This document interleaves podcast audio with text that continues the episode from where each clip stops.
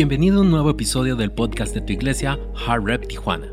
Esperamos que este mensaje sea de gran bendición para tu vida.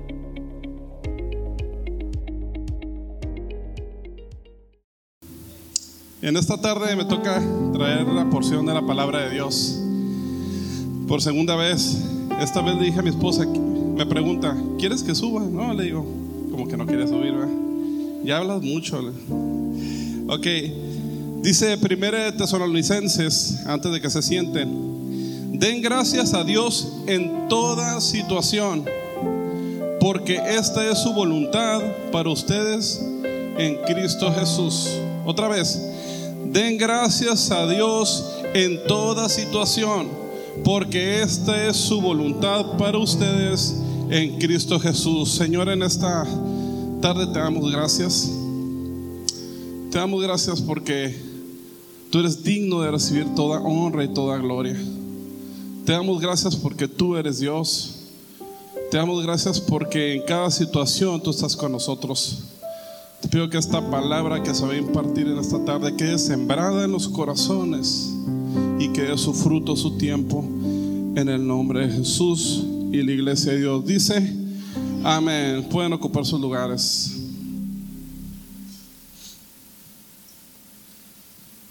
¿Quiénes se gozan con la alabanza? Amén. Gracias a los muchachos que están aquí cada martes preparándose para, para dar lo mejor para Dios. Yo busqué la definición eh, de gracias y estamos en la serie de ser agradecidos. Si recuerdan, no? Busqué la definición de gracias y encontré algo muy chistoso. Bueno, para mí se me hizo chistoso. Definición de gracias, expresión que se usa para agradecer algo o a una persona. O sea, me dejó igual, ¿no? O sea, gracias es agradecer. Y definición de agradecer busqué y es dar gracias por un beneficio recibido. O sea que quiere decir que no hay un sinónimo para gracias. O sea, tú cuando quieres agradecer a alguien, ¿cómo le dices aparte de gracias? Pues muy difícil encontrar una palabra, ¿no? Para decir gracias. ¿Y qué tan importante es esta palabra? ¿Por qué la Biblia lo menciona tanto? Dice número uno, vivir por fe es el secreto de vivir agradecido. A los que les gusta apuntar, ahí está. Vivir por fe es el secreto de vivir agradecido. Agradecimiento es un estilo de vida que está arraigado en fe. Vivir por fe es vivir agradecido. Porque a cada circunstancia debemos que recordar que vivimos por fe. Y Pablo, más adelante lo vamos a estar viendo, hablaba de que tenemos que ver con, con fe, no con los ojos, con la vista natural. Porque en cada circunstancia, si nosotros no tenemos la fe en Cristo Jesús, vienen las circunstancias que no son muy buenas, que parecen que las circunstancias son negativas para nuestra vida. Y sin los ojos de la fe podemos ver las circunstancias negativas y no damos gracias. Y es difícil dar gracias cuando te está pasando un problema, cuando tú estás en una dificultad, cuando estás llorando, cuando estás deprimido, cuando le pasa algo a tus hijos, le pasa algo a tu esposa, eh, pasa algo en el trabajo, te corrieron. No es fácil dar gracias. Podemos decirlo fácilmente que sí es fácil, no es fácil. Estás llorando, estás diciéndole a Dios, ¿por qué me está pasando esto a mí? Pero cuando entendemos que de cada situación viene algo bueno, es cuando, y cuando vemos con los ojos de la fe, es cuando podemos entender que a pesar de que está pasando algo, Dios te quiere mostrar algo. Porque van a venir situaciones más adelante que tú pasando estas situaciones, tú brincas un, como un escaloncito más y luego brincas otro escalón y tu fe va creciendo. Por eso habla la Biblia de, cuando al principio necesita un creyente primero leche para estar creciendo. No le pueden dar carne porque necesitas poco a poco ir avanzando en fe. ¿Están conmigo? Dice en 2 Corintios 5, del 7 al 8. En efecto, vivimos por fe, no por vista. Aquí le decía Pablo a la iglesia de Corinto. Así que nos mantenemos confiados y preferiríamos ausentarnos de este cuerpo y vivir junto al Señor. Porque si viviéramos solamente por vista no encontraríamos los propósitos de Dios ante las circunstancias. En el Nuevo Testamento el apóstol Pablo escribió al menos 46 veces acerca de dar gracias. 46 veces en lo que hizo las epístolas, las, eh, las cartas paulinas, escribió 46 veces, sean agradecidos. Y, y, cuando se despedía de las iglesias le decía, y den gracias por todo. Y no pierdan la fe que es en Cristo Jesús. Y den gracias. Siempre lo repetía, dice que al menos 46 veces. Y Jesús mismo lo hizo dio gracias, dice en Mateo 26, 27. Después tomó una copa, dio gracias y se la, se la dio a ellos diciéndoles, a los discípulos, beban de ella todos ustedes, esto es mi sangre del pacto que es derramada por muchos para el perdón de pecados. Mateo 26, 27. Antes de Jesús a ser entregado, les dijo, después de haber comido, dice, esta es mi sangre. Dice que dio gracias y le dijo, esta es mi sangre yo no puedo pensar con los ojos natural o con la vista natural o con el pensamiento decir vas a ser ejecutado, si ti te dijera vas a ser ejecutado, ejecutado mañana, vas a sufrir, te van a golpear, vas a ser exhibido, tú dar gracias. Y Jesús dijo, esta es mi sangre, porque Jesús en el momento que iba a ser crucificado iba a romper ese velo que se rompió, que ahora podemos tener acceso a la presencia de Dios iba a ser el parteaguas de la historia de la, humanidad. Por eso tú y yo estamos aquí. Ese momento él sabía que iba a bajar a, traerse las llaves de la cautividad y iba a salir victorioso. A pesar de que iba a pasar por ese trago amargo, él dio gracias a Dios, porque el momento iba a llegar y el momento se había cumplido. Pablo lo dijo y dice esta parte, si viviéramos por fe, viviríamos agradecidos. A pesar de las circunstancias, si siempre viviéramos por fe, tuviéramos todos los días y cada rato decir gracias Dios. Por eso es tan importante cuando nos levantamos en la mañana, cuando vamos a salir a trabajar o a la escuela o a hacer cualquier cosa. Y a veces lo primero que hacemos es agarrar el teléfono y ahí te voy día. Y no, nos olvidamos a veces de que hay que decirle gracias Dios. Porque estas horas que dormí, estoy con bien, desperté, tengo un día más de vida. Y antes de acostarnos, volver a hacer lo mismo. Gracias por este día. Yo sé que mañana va a ser mejor y que van a venir mejores victorias. Agradecer por tus hijos, por tu casa, por tu comida, por tu carro, por todo. Pero hay que ser agradecidos. ¿Y a cuántos no les gusta como padres que sus hijos den gracias? Yo le digo a Aliel, al chiquitito, eh, ¿cómo se dice? Gracias. Y todos los padres, le queremos inculcar a los niños que sean agradecidos, ¿sí o no? Entonces, Dios como nuestro Padre quiere que nosotros seamos agradecidos, porque hay una bendición atrás de ser agradecidos. Ok, número uno fue vivir por fe, es el secreto de vivir agradecido. Número dos, Dios quiere que demos gracias siempre y a pesar de las circunstancias. Y aquí vemos el versículo principal que leímos al principio. Den gracias a Dios en toda situación, porque esta es su voluntad por ustedes en Cristo Jesús. No te está diciendo, da gracias cuando te pasan cosas buenas. Y estamos acostumbrados a escuchar o decir, ¿sabes qué, hermano? Doy gracias a Dios porque Dios es bueno. ¿Por qué?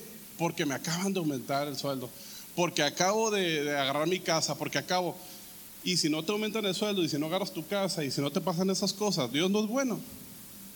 Dios sigue siendo bueno a pesar de las circunstancias.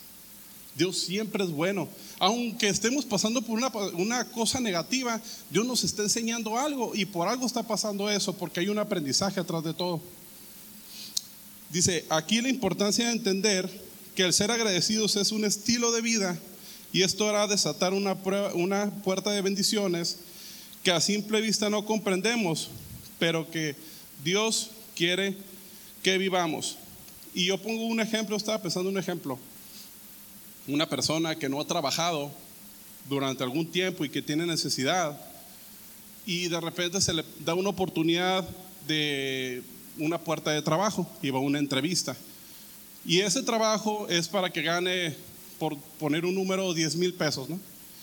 Entonces, esa persona dice, ¿sabes qué, Señor? Yo soy tu hijo, yo creo en ti y yo necesito este trabajo porque no he trabajado. O sea, no es mucho el pago, pero lo necesito. Ahorita no tengo dinero, no tengo trabajo. Entonces esta persona dice Dios, yo sé que tú me lo vas a dar. Y resulta que el trabajo se lo dan al vecino o al que, al que fue también a la entrevista, que a lo mejor no es creyente y lo que quiera, si él se lo dieron. Y tú en vez de estar agradecido, reniegas. ¿Y por qué renegamos? Porque necesitamos el trabajo. Pero si fuéramos agradecidos, entendiéramos que Dios tal vez no te está dando ese trabajo de 10 mil porque quiere el de la semana que entra, que es uno de 30 mil pesos para ti. ¿Están conmigo con esto? No necesariamente las cosas negativas son cosas malas para ti. Dios quiere lo mejor. Dice, tus, tus caminos no son mis caminos y tus pensamientos no son mis pensamientos. Los pensamientos de Dios y lo que Él tiene planeado para nosotros es mucho más grande de lo que nosotros podemos imaginarnos. Mucho más grande, pero necesitamos estar agradecidos. Y mencionaba, a lo mejor traes un carrito que ya le suena el, le truena el diferencial, le suena, le cascabelea todo al pobre, la puerta tiene un brinquito y la ventana no baja y ya está renegando. Pero Señor, si tú dijiste que la ventana de los cielos se iban a abrir y eso predicó el pastor y eso cantamos en la alabanza y esto y lo otro y renegamos, pero no le damos gracias a Dios por el carrito. Porque tú te levantas a las 5 de la mañana para estar en las 7 de la mañana con tu carro, medio, apenas llegó, pero llegó. Pero hay gente que se levanta a las 3, 4 de la mañana para irse caminando en el frío y buscar un transporte. ¿Entendemos? O sea, debemos de ser siempre agradecidos, siempre aunque pasen cosas que no son muy buenas en el momento, pero siempre Dios nos va a enseñar algo. Cuando empezamos a ver con los ojos de la fe, empezamos a entender que la vista te dice una cosa y que los problemas te pueden atribular, pero Dios te está enseñando que hay algo más atrás de ese problema. Mis pensamientos no se parecen en nada a sus pensamientos, dice el Señor, y mis caminos están muy por encima de lo que pudieran imaginarse en Isaías 55.8. Dios quiere algo mejor de lo que nosotros queremos para nosotros mismos. Si se cierra una puerta, el ser agradecidos por medio de la fe nos ayuda a pensar que por fe se nos va a abrir una mejor. Dice Romanos 8:28, y sabemos que los que aman a Dios, algunas cosas les ayudan a bien. ¿No, verdad? Dice, todas las cosas les ayudan a bien. ¿Qué incluye todas las cosas? Las cosas que no nos gustan a veces. A los que aman a Dios, todas las cosas. Si tú estás pasando por un problema, aquí hay muchas cabezas, familias representadas cada quien tiene problemas porque la vida no es color de rosa, tenemos problemas. Todos tenemos un problema y todos venimos porque tenemos necesidad de Dios. Pero ese problema que tú estás pasando en este momento, dice la palabra que a los que aman a Dios, todas las cosas les ayudan a bien. Y no es fácil, no es fácil orar y en vez de decir, pero ayúdame Señor, sácame de este problema. Dios sabe que te tiene que sacar de ese problema. Es fácil, pero tú ocupas ser agradecido con Dios y decir, gracias por lo que estoy pasando porque yo sé que me vas a enseñar algo nuevo. Y voy a salir de este problema victorioso con un aprendizaje y con mi fe más fuerte en ti. Amén. Las circunstancias son una oportunidad de hacer fuerte nuestra fe. Quédate con esto. Las circunstancias los problemas son una oportunidad de hacer fuerte nuestra fe. ¿Y cómo, hemos pensado nosotros que, como dice, si tuvieras fe como un grano de mostaza, le dirías a esa montaña, ese problema, muévete y se va a mover? Pues, y, y siempre dudamos, ¿tendré fe? Porque yo veo que oro con fe y no se mueve el problema. Pues si activamos la fe dándole gracias a Dios y en fe creemos que Dios nos está ayudando a favor, nuestra fe va a empezar a, crecer poco a poco y se va a hacer un estilo de vida. ¿Si están conmigo? Ok. Número uno, lo repito, vivir por fe es el secreto de vivir agradecido. Número dos, Dios quiere que demos gracias siempre a pesar de nuestras circunstancias. Número tres, ¿cómo podemos dar gracias por todo? Y es fácil decirlo, ¿no? Y es fácil decir, dale gracias a Dios por todo, pero ¿cómo lo hacemos? Tiene que haber una clave. La Biblia, la Biblia te da respuesta para todo. Aquí está la respuesta, esta es la clave de toda de nuestra vida. Dice, el secreto de Pablo en Hechos 16, 24 y 25 y Hechos 27 y 35, vemos que Pablo no tuvo una vida fácil o sin problemas. Fue náufrago, prisionero, perseguido y golpeado, y sin embargo, él estaba lleno de acción de gracias en todas circunstancias. En Hechos 16, 24, dice que a Pablo y Silas, pues después de que los habían golpeado, los exhibieron en la plaza, dice que los encarcelaron y los metieron al calabozo más profundo, allá abajo, donde se iban los castigados. Dice que estaban heridos y les pusieron grilletas en las piernas, en los pies. Yo me imagino una noche fría dice que era medianoche, a lo mejor húmedo, con ratas o no sé, pero era un calabozo oscuro ahí metido al final donde metían a los peores. Dice que a medianoche Pablo y Silas empezaron a levantar su voz y empezar a cantar cánticos al Señor. Pablo y Silas eran una persona que no necesitaba sufrir, él estaba acomodado, él, él como quien dice, tenía dinero. Y cuando dejó todo por Cristo, empezó a predicar y fue perseguido. Y dice que empezó a cantar cantos al Señor y empezaron a levantar su voz, Señor, yo no sé por qué está pasando esto, pero yo sé que algo viene, algo fuerte viene. Y yo quiero que tú te glorifiques a través de nosotros y que nuestra fe crezca. Dice que empezaron a cantar alabanzas a Dios y que hubo un terremoto en esa tarde, en esa noche, que se abrieron los grilletes, se abrieron las puertas de la cárcel, de tal manera que el carcelero se quería matar. Él mismo agarró su espada para matarse y Pablo dijo, ¿por qué te quieres matar? Aquí estamos todos. Él pensaba que se iban a ir de todas maneras, se lo iban a ejecutar. Dice, aquí estamos todos, nadie se va a ir. Y dice que eh, se arrodilló el carcelero y le dijo, le, empezó a dar la palabra y le empezó a hablar de Jesús Pablo. Y dice que el carcelero se convirtió al Señor. Y se convirtió toda su casa, fueron bautizados. Y esa noche valió la pena todo lo que había hecho por esa persona que se convirtió. Amén. En otra ocasión estaba Pablo en el, naufragando en un barco y dice que tenía cinco días a la deriva y la gente estaba preocupada, ni comía, y dice que Pablo estaba comiendo. Dijo, ¿por qué están preocupados? ¿A quién va a aparecer? Así era la relación de Pablo con Dios. Y dice que partió y se puso a comer y yo me imagino que todos se le quedaron viendo. O sea, tienes hambre después de que estás viendo que vamos a perecer, estamos a la deriva. Entonces, en todas esas circunstancias, Pablo daba gracias a Dios, porque dice que cuando partió el pan dijo, gracias. Entonces, ¿qué quiere decir? Que nosotros en nuestras circunstancias necesitamos vivir una vida de agradecimiento a Dios, aunque sean las cosas malas. Dice a los que aman a Dios, todas las cosas les ayudan para bien. En Efesios 5:20, Pablo nos da un secreto de una vida llena de gracias en algunas palabras. Dice, dando siempre gracias por todo a nuestro Dios y Padre. En el nombre de nuestro Señor Jesucristo, dando siempre gracias por todo a nuestro Dios y Padre en el nombre de nuestro Señor Jesucristo. Pablo reconocía la importancia de ser agradecidos, ya que si tenemos a Cristo, lo tenemos todo. hay una canción muy bonita que se llama En Cristo basta, con, con Jesucristo basta. Si Dios nos, dio su regalo más preciado al Señor Jesucristo, es más que suficiente de darle gracias. Tenemos salvación ahora. Podemos estar, podemos entrar ante su presencia y antes no podíamos. Antes, para que el pueblo tuviera acceso, a la presencia del Señor, tenía que haber un sacrificio de un macho cabrío, que ese sacrificio cubría el pecado del pueblo y ahora sí entraba el sacerdote a ofrecer el sacrificio. Ahora no, Jesucristo es el Cordero inmolado que por medio de él ya no se cubre el pecado, el pecado lo quita. En el nombre de Jesús quita todo pecado y ahora nosotros podemos tener acceso ante la presencia de Dios. Por eso lloramos, por eso cantamos, por eso siente la presencia, porque ahora tenemos acceso. Necesitamos agarrar los beneficios, tener esa fe y ser agradecidos con Dios. Amén.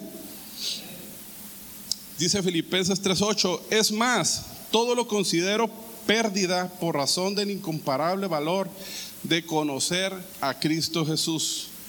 Por Él lo he perdido todo y lo tengo por estiércol, por desecho, por lo más feo, a fin de ganar a Cristo. Y dice Filipenses 1:21, porque para mí el vivir es Cristo y el morir es ganancia. Pablo estaba tan contento de que había recibido a Cristo en su corazón y que Dios había mandado a su Hijo para darnos salvación, que él decía, esto me basta. No más por esto voy a estar agradecido. Ya no viendo Pablo la bendición que venía si lo encarcelaban, y es que Dios me va a bendecir. No, él estaba agradecido y daba agradecimiento porque dice, porque yo tengo a Jesucristo en mi corazón, más que suficiente. ¿Cuántos estamos agradecidos de que Jesucristo vive en nuestros corazones? Ese día que hiciste ese compromiso con Dios, la vida de nosotros cambió. Y cambió para bien. Vienen pruebas. La vida de cristiano no es fácil. También nos enojamos, también la regamos, también nos molestamos, nos peleamos entre nosotros mismos. Aleluya. Pero es un constante caminar. Y decirle Señor, la regué, la regué, la riego, pero tú me bastas. Te agradezco por, porque entraste en mi corazón. Y ya no, ya no es igual, ya no caminamos por vista nosotros mismos, nosotros solos, ahora caminamos por fe. Y va Jesucristo como mediador entre Dios y el hombre. Y ahora dice, Señor, yo morí por él. Y es mi hijo y yo lo cubrí con mi sangre. Ok, lo voy a perdonar. Y eso es diario, es todos los días y es una bendición que como hijos de Dios podemos tener acceso ante el Padre.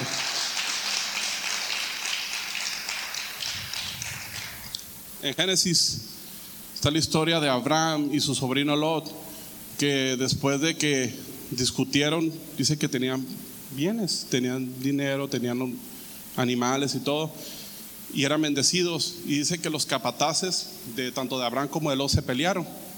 Bueno, ya ni los jefes se pelearon entre los capataces, ¿no? Y dice que le dijo a Abraham, hey, dijo Lot, ya no podemos seguir juntos, dijo. Agarra tu tierra, escógela. Y yo agarro una tierra, me voy para otro lado. Te quiero mucho y todo, pero cada chango se me cata, dicen por ahí. Y dice que le dijo a Abraham, escoge, o sea, agarra tu tierra. Y dice que Lot volteó a ver una ciudad donde estaba verde, frondoso, donde había riego, donde había economía. ¿Sí Les menciono al mañana, yo creo que escogió así como cumbres de Juárez o algo así, una casita de por allá, ¿no? Y Abraham, pues se fue allá para Morita o para allá, para las tierrazas o por allá. Bueno, si hay alguien de por allá, yo también he ido para allá, no a la presa allá al final de las granjas. Y era, varios hermanos salieron, ¿verdad? Entonces, Ah, no, hay unas casotas también. Hay unas casotas. Le dijo, escoge un lugar. Y dice que escogió un lugar, ese lugar, él lo escogió. Pero Abraham dice que Dios le dijo, bueno, yo quiero que tú vayas a este lugar, no vayas a Sodoma y Gomorra, ve a este lugar porque ahí hay mucho pecado, hay depravación, inmundicia, está perdida la ciudad y dice que lo mandó a una ciudad, a lo mejor no se miraba tan bonita, tan como Cumbres de Juárez, así, sino era una ciudad más que, pues aquí, ¿qué puedo hacer? Pero él confió en Dios y dice que cuando llegó a la ciudad y sentó sus, sus carpas y todo, dice que levantó holocausto a Dios. ¿Qué hizo? Dio gracias. A pesar de que me estás mandando esta tierra, que no se ve donde se como se ve la de mi sobrino Lot, pero yo sé que aquí me vas a bendecir. Y Dios le dijo, vas a ser bendecido tú, van a ser bendecidos tus hijos, tu descendencia, y tu descendencia será como el polvo de la tierra. Dice, si alguien puede contar el polvo de la tierra, puede contar tu descendencia. Y él le creyó a Dios. La ciudad de Sodoma y Gomorra al tiempo fue destruida, fue erradicada de la tierra, Dios la destruyó por el pecado nomás salió su, por la oración de Abraham, salió la familia de Lot. Ya conocemos la historia. Y fue erradicada la tierra. ¿Qué pasa? Si, Abraham hubiera renegado, tal vez no hubiera, hubiera tenido un final no como el que se esperaba, no la bendición que se venía con él. Y eso me pone a pensar de que a veces si vemos con, con nuestros ojos carnales, no alcanzamos a ver con los ojos espirituales lo que Dios quiere para nosotros. Dice, el agradecimiento no es solo una actitud, sino un estilo de vida. Cuando comenzamos a vivir una vida agradecidos, nos damos cuenta que las bendiciones de Dios no solamente vienen cuando las circunstancias son positivas, sino también cuando aparentemente son negativas. Porque algo bueno va a salir de esta situación, una mayor bendición, una protección o una enseñanza. Fíjense, si vivimos por fe, viviremos agradecidos y si vivimos agradecidos es por medio de la fe en nuestro Señor Jesucristo. Se lo voy a repetir porque se me ve que no entendieron. Si vivimos por fe, si vivimos por fe, viviremos agradecidos, porque a pesar de, y si vivimos agradecidos es por medio de la fe en nuestro Señor Jesucristo. ¿Cuántas veces a lo mejor renegamos del trabajo que tenemos, pero cuántas veces has ido con tu patrón a decirle, patrón, gracias por, por darme este trabajo? Porque por medio de este trabajo mi familia es bendecida. Pónganse a pensar. A lo mejor pedimos horas extras y no nos da, o a lo mejor queremos un aumento, pero cuando decimos gracias por este trabajo? Yo les decía en la mañana, cálenle, vayan con su patrón cuando les dé su cheque y cuando se lo entregue, dígale, patrón, gracias por este cheque porque va a ser de bendición. Y yo sé que Dios te va a bendecir a ti también porque está haciendo bendición para uno de tus hijos. Te aseguro que la perspectiva de tu jefe hacia ti va a cambiar. Y a lo mejor hasta un aumento te da. Necesitamos comenzar a vivir en esta nueva vida, como decía Pablo, no es por vista, es por fe, a pesar de tus circunstancias. A pesar de los problemas que estamos pasando, necesitamos vivir por fe, decir, Señor, yo no sé por qué, yo no sé por qué estoy viviendo esto y en la mañana les contaba, mi esposa y yo duramos casados, de que nos casamos duramos cinco años tratando de, tener un bebé. Y Dios no respondía, y Dios no respondía, y, y orábamos ella y yo en las noches, y pues, ¿qué está pasando? No, cinco años. Póngale que el primer año no, pero ya después sí queríamos eh, un bebé. Y decíamos, pues, ¿qué está pasando? Y, y un día me da la noticia que, que íbamos a ser padres. Y yo cuando tomé a mi niño, a Ramirito, lo tomé en mis brazos y yo lo empecé a bendecir. Y, y le decía, vas a ser bendecido, le decía, vas a, vas a ser un hombre de Dios. Y, y yo le declaré un montón de bendiciones. Tuve como media hora bendiciéndolo. Si algo yo he, he logrado hacer, tú vas a hacer muchísimo más, ¿no? Y a la edad como de un año y algo, empezamos a notar unas cositas y, y fuimos con un especialista y él nos dijo que tenía una condición, um, que estaba dentro de, del espectro autista. No saben lo difícil que fue. Fue difícil. Y ha, sido difícil y en ese momento yo decía, ah, pero ¿por qué? Y yo sé que mi niño eh, ahorita dice muy pocas palabras. Y les contaba en la mañana que me da gozo porque hace como tres semanas dijo papá por primera vez. Y desde, mamá ya decía, a ver si le conviene, digo, decía como desde, desde bien chiquito mamá.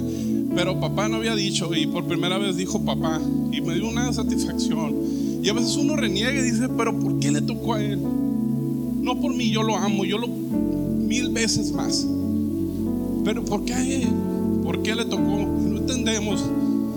Y, y nosotros veíamos, ella tiene una página donde hay mamás también que tienen niños así.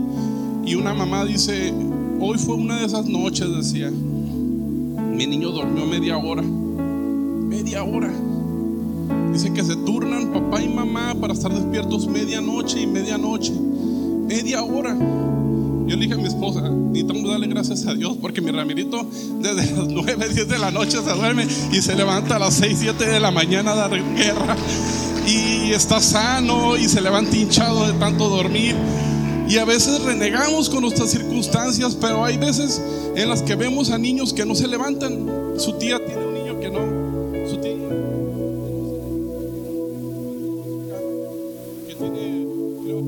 creo, parálisis o algo así.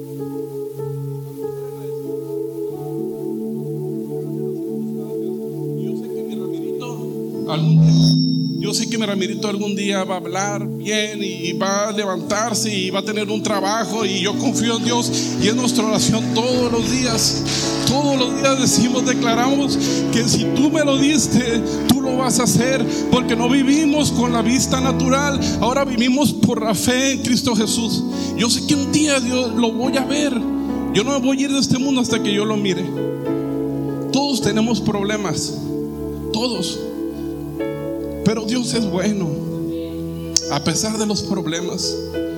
Dios es bueno a pesar de Él. Siempre ha sido bueno y siempre seguirá siendo bueno con nosotros. Piensa en ese problema que te tiene atribulado y dile en esta, en esta tarde, yo no sé por qué lo estoy pasando, pero yo sé que tú tienes un plan para mí y voy a salir victorioso. Ponte de pie en esta tarde.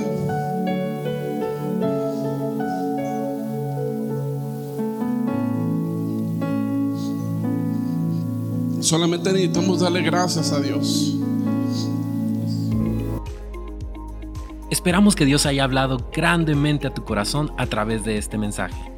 No olvides suscribirte a nuestro podcast para que no te pierdas ninguno de los mensajes que tu iglesia Hard Rep Tijuana tiene para ti. Nos vemos en el siguiente episodio.